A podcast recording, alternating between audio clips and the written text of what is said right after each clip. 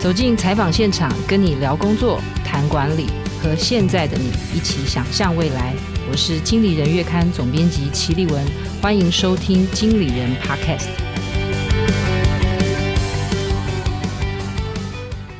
听众朋友好，欢迎来到今天的经理人 Podcast 哦。今天我们想要聊的问题哦，我觉得也是关于未来的职场蛮重要的一个议题。虽然它是一个蛮长期以来就存在的议题哦，但是我认为在针对未来的职场，呃，针对女性会不会因为呃怀孕生小孩，然后她必须离开职场，或者是她是不是能够有足够高的比例，她愿意重返职场？那我觉得我们常说，呃，台湾人就是已经进入一种生不如死的状态啊，就是生的小孩，呃，其实比我们的死亡的人口，其实已经在二零二零年出现了一个。有一点交叉点哦，就是生的小孩还少于我们的人口的死亡的比例哦。那当然，我觉得这个呃，有时候是国家的政策，但是我觉得在企业面来讲，其实它也是一个蛮重要的人才管理的问题哦。你试着想象，呃，小孩子越来越少了，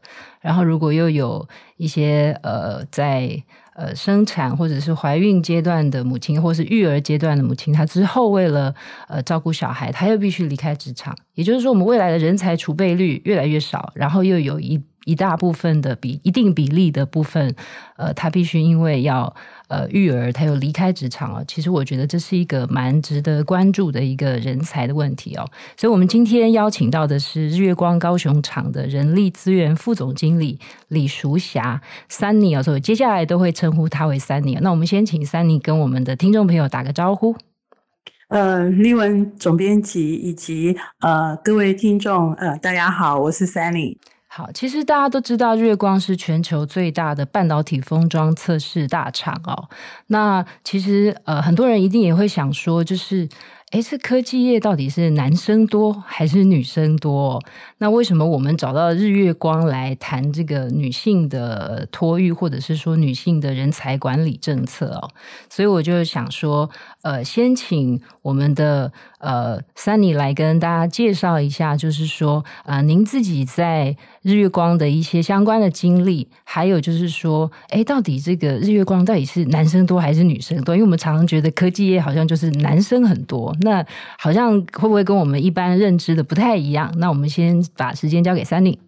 是，呃，没错，其实，在科技业确实是男生比女生多，但是，呃，不代表这个行业就是不适合女性。其实，在半导体产业有很多工作其实是蛮适合女性。我在二十五年前进到月光，就是研究所毕业之后就到月光高雄厂。那从自己的呃自己的工作职涯里面，从幕僚，然后变成是负责 function，包含做一些 pricing，呃 costing，然后甚至于推动 SAP 系统的上线，担任资讯的主管，然后又回到去做 pricing 跟 sales 做很多的 communication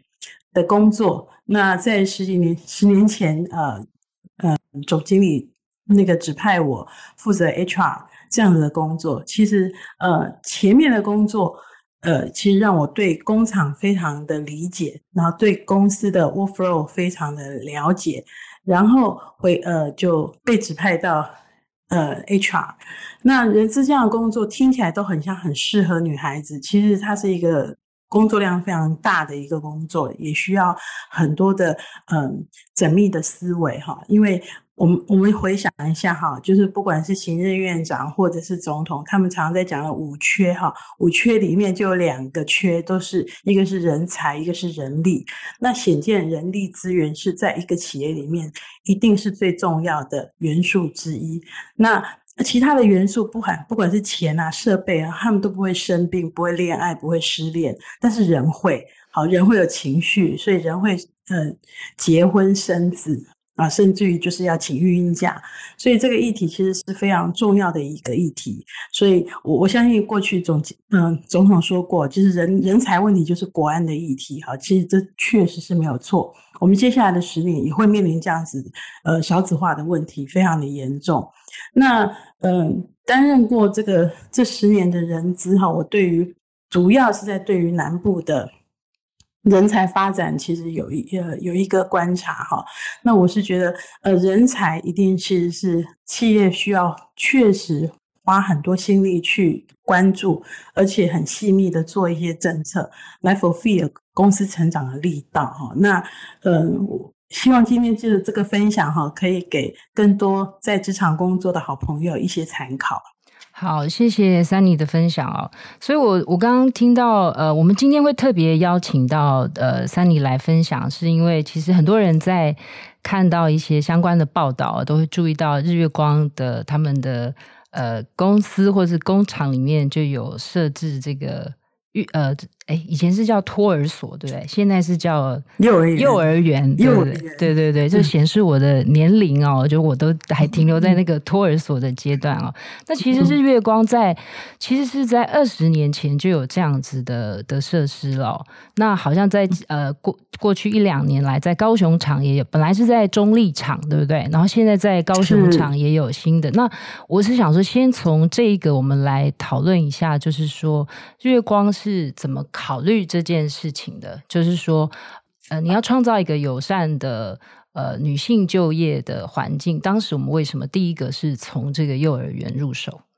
嗯，呃，我们大概在四五年前，我们做了公司的一个 survey，我们发现我们员工，呃，日月光那时候还不含细品的时候，哈，呃，我们是后来才在并购细品，哈。那以高雄跟中坜来看的话，我们一年那时候一年可以生。全公司一年生一千个宝宝，也就是说一千个宝宝，我们大概就有一定比例的同仁，他们就是要去嗯请育婴假，所以我们就这个议题，我们做了一些 study，也就是说，哎，其实呃工作稳定的企业的员工，其实他们比较容易去生小孩。啊，所以我觉得从譬如说不管是台积电或者像呃呃半导体这些这样的公司，包括我们公司都是一样，就是说我们。就发现公司的员工其实他们会生宝宝，那生宝宝其实就会有育儿的问题哈，因为其实就会有一些不管是呃员工需要请假啦等等的问题，所以我们就做了一些 study。那我们其实呃中立厂其实早期它其实是摩托罗拉厂，那我们再去把它并购下来的，所以在摩托罗拉在很早的时候，它在盖厂的时候，它就已经都把育呃育儿这个概念放到工厂里面哈。那我们再去嗯。这几年哈，前年的时候就开始在高雄呃盖了一个呃我们自己的三好幼儿园，好，那那当然这个这个幼儿园的 base 就很大了，它可以收三百个孩子。我们从今年的八月开始试营运哈，从八十个孩子开始试营运，那未来其实它满班就会有三三百个孩子。那那我们为什么要盖这个幼儿园？其实。这又有几个特色哈。第一个特色，因为我们呃在半导体或科技产业，其实它都是四班两轮制，也就是说很多的员工他是七点半上班，七点半下班。如果他是轮班的同仁的话，基本上呃不管是哪一个半呃半导体哪产业哪一个公司哈，其实他只要有轮班，其实就会有这个问题，就是。好比说，呃，月光是七点半上班，七点半下班，所以其实只要是女性的同仁，她又要把她没有是嗯、家庭的支持，她势必得得把工作辞掉，先照顾小孩。所以，所以我们盖了这个幼儿园，第一个最大的特色就是它是七点就可以收小孩，然后八点再来。呃，接小孩回家，所以中间小孩子在在幼儿园就可以吃早餐到晚晚餐，所以他不需要再 take care 小孩吃的部分，所所以员工回家其实跟小孩子的相处的品质相对就会变好。这是这是一个嗯非常以嗯日光高雄厂特特制化的一个幼儿园哈，所以也因为这样子，我们其实认为接下来有很。多的呃幼幼儿呃照顾哈，其实慢慢都会依照不同的企业，应该要不同的呃设计会比较好。那这个幼儿园除了上下班可以配送，嗯，配合接送之外哈，它其实可以帮助很多父母，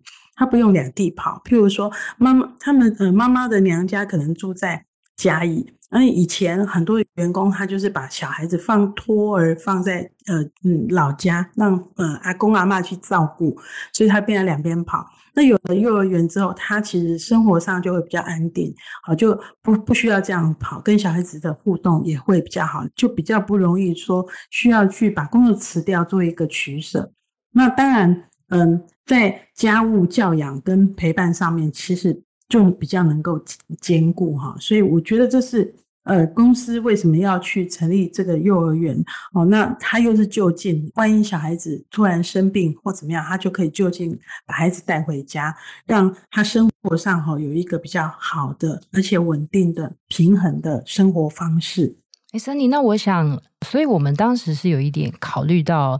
呃，就是我们等于是公司方面主动来做这个了解，就是说员工，就尤其是女性的员工，是不是特别有这个需求嘛？因为我想说，原本那个中立场是 Motorola，就想说，哎，是不是外商福利都比较好？那我们台湾好像相对时间比较长才赶上这个这个中间，会不会是哎有高雄厂会说，哎中立厂也有，我也想要有，是不是也有员工有反映这样的需求呢？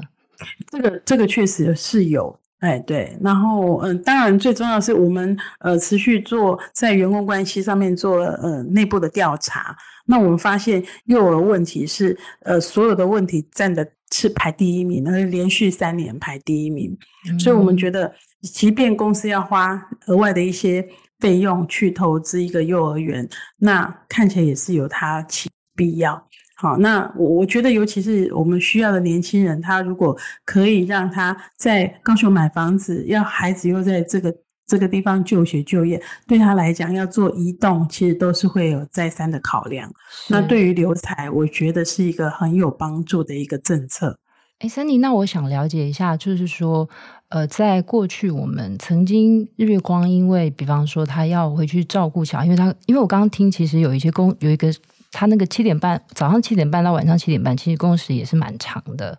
所以我就因因为呃同仁因为这样子，他有育儿的压力，或是时间上面的压力，这样子的离职的比例高吗？嗯，其实呃近几年来，我觉得嗯，我我们现在的离职率其实都已经不不太高了，就是在这五年下来，因因因为就是我们早期其实。比较早期，大概我我自己刚接接 HR 的时候，我就会发现员工的抱怨会是，我想要呃呃留职停薪照顾小孩，所以就会被呃被为难这样子哈。那我我觉得其实这种状况已经非常少的原因，是因为其实我们在呃几年前，大概六七年前，我们就做了一个全公司主管的一个宣导。就是说，这是一个国家政策，我们这个是一个只要员工提出来的就无意义。就是说，他其实在工作配置上面，其实就没有办法把它放成原本的比重。所以，呃，其实经过呃主管的一些沟通，因为有一些主管他们的小孩可能已经大了，忘记那个去同理这年轻人为什么要这样做的部分。嗯。所以，所以我觉得企业在做这件事情，就是企业本身的主管理阶，包含基层主管的管理阶的宣导是有其必要的。那我们就是告诉大家，就是这个东西只要员工一提出来，就是无异议。好，这样就不会有造成很多的抱怨跟嗯不同意不同的声音这样子。所以其实我们员工呃跟各位分享一个很有趣的，就是我曾经听过一个员工，就是因为夫妻都在公司里面上班，然后先生先了太太先请了六个月，先生再请六个月。然后他们就说，他们就租了一个一个一个盐酥鸡，就是太太那六前面请六个月，他还雇一个盐酥鸡，还照顾小孩，因为他太太六成薪，他们这样子等于有三份薪水。那后半年就是先生去雇那个盐酥鸡。你们不会想说，你都还有时间去雇盐酥鸡摊给我回来上班？也也不会，我觉得蛮有趣的，就是说这是很有创意，就是说其实员工他怎么去，这是本来就是他的权益，他要去做这样的事情，但是。因为他也有他的自己的压力哈，所以我我觉得能够充分这样时间管理，其实也也是蛮有趣的。但是不是去鼓励啦哈，因为其实这毕竟是比较基层员工的呃特例啦哈。但是我的意思是说，其实员工他们自己都会对自己呃，他一定是有经济上的需求。或者是说他的生活跟照理上的需求，他才会这样提出来。所以主管其实没有必要做任何的呃为难的动作，其实是对公司不好，对员工也不好。是，哎，Sunny，那我想了解一下，因为您刚刚提到那个无意义，我我觉得蛮有意义的。这三个字，就是因为有的时候，我我相信一定有很多呃同仁，其实不一定是女生要请育婴假。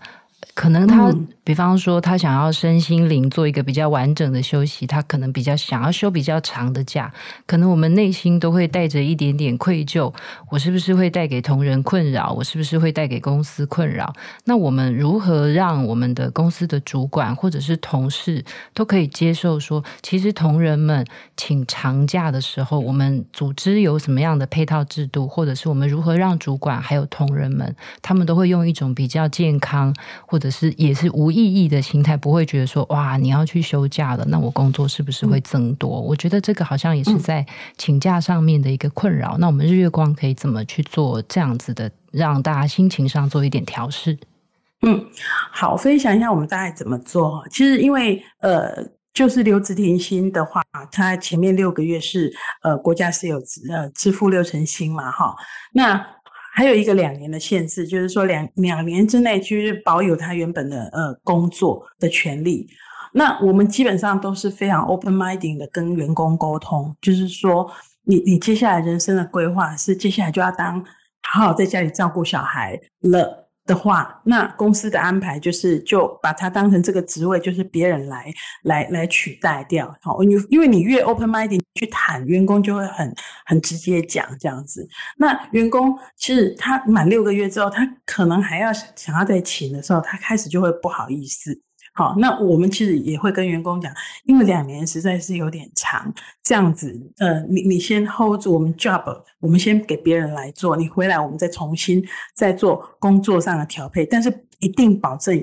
可以回任，好，那回到原单位这样子，我我们公司大概都是一定是保证回到原单位，因为。不太可能说，呃，在回来的时候就帮你调到其他的单位，这样也是没有什么太大意义。但是原本的工作还是要人做，所以在公司的规划上面就是用这样的方式。如果说这个员工我只想请半年，我我跟主管谈好半年，这半年就是大家就是把工作分分配好，因为你有预期就不会恐惧。但是如果半年之后，我我其实是想要规划是两年，那那这样子主管在安排的话，他就直接 assign 一个呃呃 assign 一个新的人来跟他交接工作。其实把他讲清楚，其实就比较好规划。那通常呃就是没有讲清楚，呃大家很这边猜来猜去，就是猜到你六个月到底回来还是不回来啊？所以就是工作上就会很比较混乱。我我们大概都是朝向这个方式来做。哦，了解。所以其实是说，如果是时间相对比较短，我们其实大家就大家彼此配合支援，因为每个人可能都有不时之需。但是如果是时间比较长的话，也不会因为为了这个同仁的留停，然后假设他留停一年两年，然后我们其他同仁就变成四个人要做五个人的工作，反而组织在这个时候是会呃，我们可以等于是在增聘一个人力来。补补足这个同仁他去留停或者是请育婴假的，把他的工作量把它填满，对对，对比较是这样子的做法。嗯嗯嗯，对对，所以我们其实都是鼓励所有的主管，就是先问清楚员工自己的规划。有些人就直接规划，就是我请完就不回来了。好，那那这样子其实大家就有共识。呃，员工他大概 care 的就是说，我自己的考期升迁呐，哈，会不会受到影响？我们我们公司是这样做的，就是说，呃呃，考期跟升迁是跟着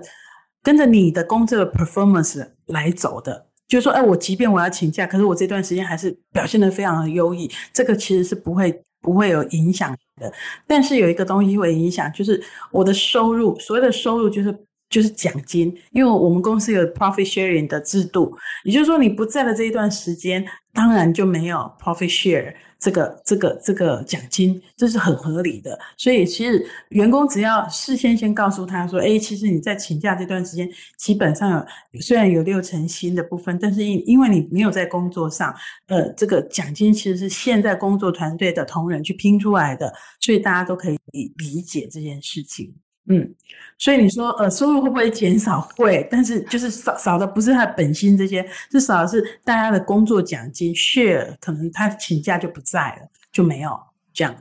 是，所以其实要减少一些误会啊纠纷，其实也像三，你刚才一开始讲的，其实我们就是让制度透明，然后每一个人的意愿或者是他的想法，他有的他有的疑虑，我们都让他透明化、公开讨论，那其实就可以在劳资双方都取得一个比较和谐的，我们是不是可以达到共识？我觉得这个资讯透明也是很重要的。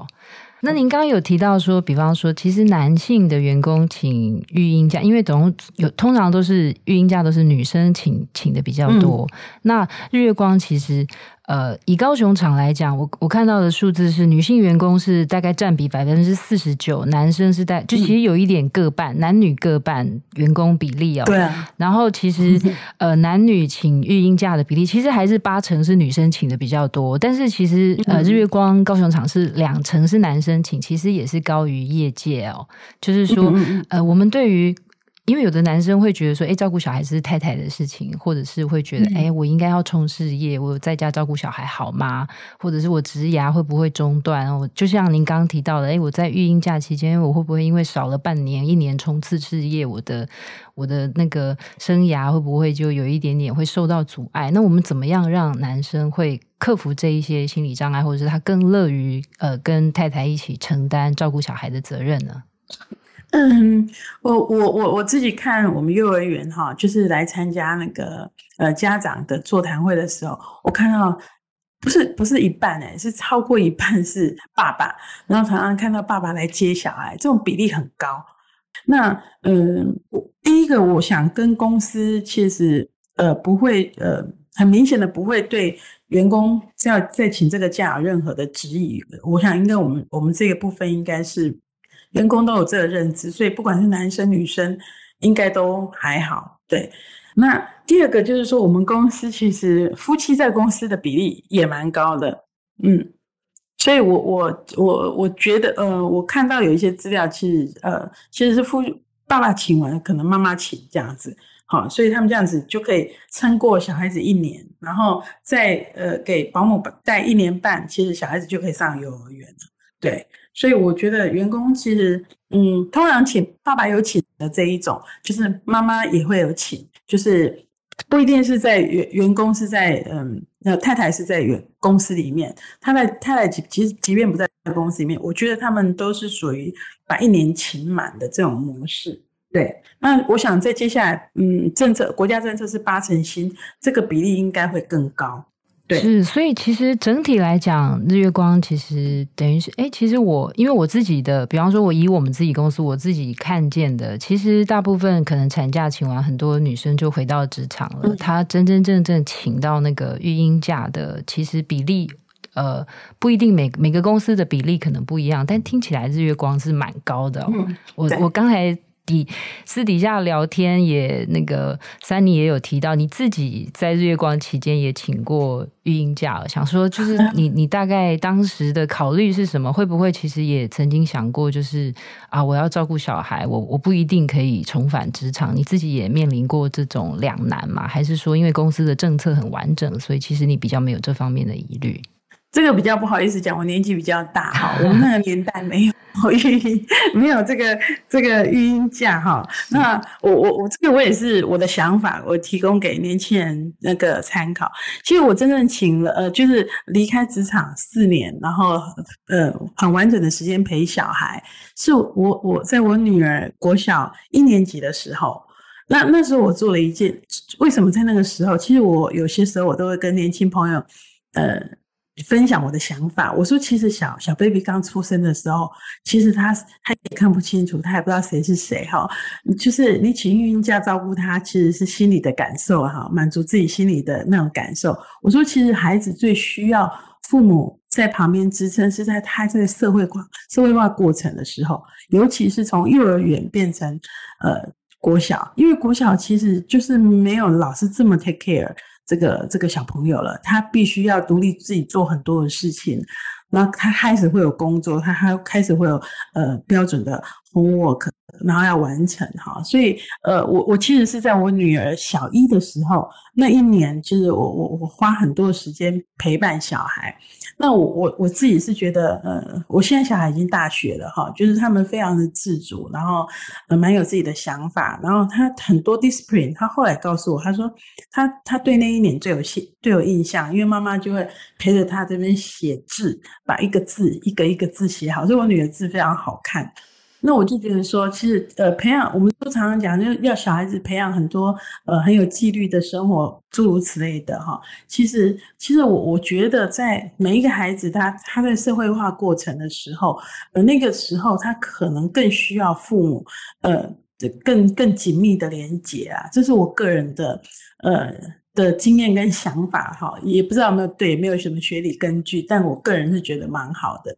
那所以等于是说，我们请一个，如果要请育婴假，其实如果请在那个小孩蛮关键的成长时期，或者是其实呃他最需要呃家长陪伴的时候，其实也可以给一些决定要在呃在请育婴假的做那个时时段的选择的一些呃年轻家长，可以做一些考虑参考，这样。嗯嗯嗯嗯，对。其但是因为现在很多年轻人，他们嗯。在小孩子很小的时候，因为他们就要把小孩子送去保姆家，还是说他就是自己照顾他们？就是说，这个这个社会支持，呃，家庭支持这件事情很重要。那这也是我就是有第二个小小的建议跟主张，就是说，如果可以三代共居的话，就是呃，我我们的父母他们其实可以 take care 小孩子比较小的那一段时间，因为我们的父母其实基本上他们都还是身身强体壮哈。那如果可以共居的话，其实这样子的是呃家家庭支持其实。是一个蛮好的一个选择，当然这个每一个人每一个呃每一个人的状况不太一样，但是这是一个可以参考的一个模式。那这样子就可以解决说，呃白嗯小孩子很小的时候，在一到两岁半的时候，其实呃我们我们不想把他送去保姆家，我们希望有更信任的人可以 take care 小孩子的时候，这个这个是一个很很可以考虑的方式。对，是，所以其实家庭的支持或是企业的支持，在女性在职场上面的发挥的，我觉得是有蛮大的注意哦。那最后这边还想要再请教副总的是说，因为其实呃，日月光高雄厂其实女性的，因为女性员工其实占比也算高，大概一半左右哦。那其实主管职也、嗯嗯、也等于是。呃，大概百分之二十四左右，因为其实有时候我们还是会认为主管职似乎是男生比较多，尤其是在科技业哦。那在日月光看起来相对比例还呃大概有将近四分之一左右哦。那我因为我这边手边有一个资料是二零一九年劳动部的性别劳动参与率的资料，他说其实台湾女性有两波的离职潮，第一波是三十到四十四岁，那他们就会因为大概要呃。育儿啊，生生儿育女那段时间，他就会离开，大概会掉个两成左右。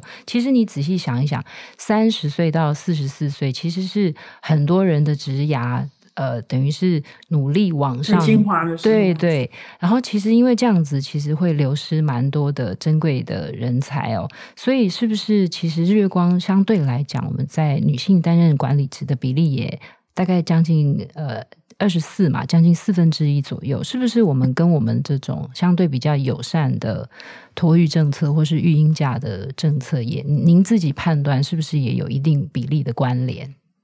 我觉得，我觉得这是一定是绝对有关系的哈。就是说，嗯，譬如说我像我们呃怀孕到产后一年的健康关怀，比如说医生。是一对一的评估，还有去评估他的一些健康健呃健康管理的计划。这个是公，因为我们公司有自己的健人中心，好，所以我们常常自己办很多的呃坐月子讲座啊、育儿讲座、妈妈讲座。其实也不能讲妈妈讲，就是应该爸爸妈妈，因为爸爸也会来。好，所以这个第一个就是说，呃，公司在这个怀孕产后这个呃一年的健康关怀，我其实我们做的算蛮到位的。第二个就是说，职场工作的保障，就是让他可以回到原职务，然后原部门，好，这个是这个保障让他放心。他其实自己就会去很快速的去缩短，把他小朋友的呃部分安置好，他就会回到工作。好，因为基本上我觉得，除非是这个工作没有办法带给他热忱，否则大家都会想要回到工作上面。好，但另外的话，当然是经济可以更稳定。那最后的话，就是说公司里面内部的内部是不是有？足够好的设备，譬如说，我们公司有一个很大的特色，我们的哺乳室都很漂亮，就是呃每一栋我们大概二十几栋，那每一栋都有不同颜色、不同 style 的那个哺乳室。好，就是通常很多我知道很多企业就是用一些不要的空间去，就是放个冰箱这样子，我们把它做得很可爱。好，所以让大家觉得就是他他他可以去处理好，一边工作又可以把它呃因为。要哺育的那个呃的动作处可以处处呃处理好，那当当然还有就是说，呃，譬如说我们对于妈妈呃的的或者是呃孕妇的这个，不管是停车位啊什么，都有一些爱心停车位，这些都让他们做好，他们觉得他去做，他去完成他人生生育跟抚育这个这个工作，其实在这个过程当中，公司都有扮演一个角色，我觉得。呃，虽然其实是不是是不是是不是呃做得非常好哈，但是我觉得我们蛮尽心尽力去做这个事情，让员工有一点感觉。那当然，我觉得我们公司非常鼓励爸爸妈妈参加我们办的那个呃那个活动哈，那也让大家他有一个咨询啊，医生专业咨询的一个也是免费的哈，就是他们就会觉得比较放心。这是在公司里面去做这些事情，我觉得。可以给其他的企业一些参考。是，其实今天非常谢谢三妮的分享啊，我觉得我自己听下来，我觉得蛮重要，就是其实呃，应该说很多的漂亮话。很多的公司都会讲，但是实际上要落实到呃员工，实际上他心理上敢请，而且他实际上还能够请，而且他还不会有压力，他将来会不会因为这样在升迁上面、考绩上面、薪资上面，甚至可不可以回到职场，他都要感受到是一个没有压力的状态。我觉得这个其实是一个蛮要有相当完整的配套制度哦，才能够让呃女性有一个相对比较。呃，感觉舒服或是有安全感的一个呃，从她的怀孕育儿一直到呃休假，或者是一直到回到职场啊，我觉得这整个过程其实是需要一套完整的制度去管理的。那其实我觉得数据上面某种程度上也反映日月光在做这件事情的一些效益哦。比方说，其实。呃，劳动部的调查，在今年哦，二零二一年的调查，就台湾有百分之三十二点一的比例哦，他是他因为育婴而留停，他就会离开职场了。也就是说，有十个里面他请这个育婴留停假的哦，其实最后可能只有不到七个。会回到职场，那你就想，其实大概就损失了三成的人力哦。但是日月光其实他们根据二零二零年的统计，其实他们请完育婴假，然后复职，而且还做满一年的比例，其实有超过八成哦，是百分之八十二。然后他请完育婴假留停，而且他复职，他应该可以复职，然后而且他也确切复职的是百分之七十六哦，其实都高于呃一般的调查。我相信这个也是相对比较完善的政策，我们。可以得到呃数字，就可以看到具体的结果。那我相信，并不是说哦，是日月光是唯一这样做，或者是全部做的最好。我觉得我们今天只是举一个例子。我觉得我们今天想要做的这个分享，比较是在过去几年来，我们都一直在讲企业的 ESG 的概念。其实它里面就有一个是比较是 societal 的方面，就是说，其实你要更多的做到到呃职场的多元性。然后我们也很一直在想说，哎，女生的主管为什么比较少，或甚至女性的董事为什么比较少？其实这个都相对应的跟呃跟从育育育儿或者是留才的政策必须是相关的哦。所以今天很高兴呃请到日月光的人资副总经理 Sunny 李淑霞的分享啊。那我们谢谢 Sunny，也请 Sunny 跟我们的听众朋友说再见。谢谢大家。好，那希望各位今天能够在日光的例子里面哦，我们来一起思考未来的职场里面，我们希望人才是很多元的，环境是很友善的。那希望今天大家跟着 Sunny 都能够有很丰富的学习，谢谢。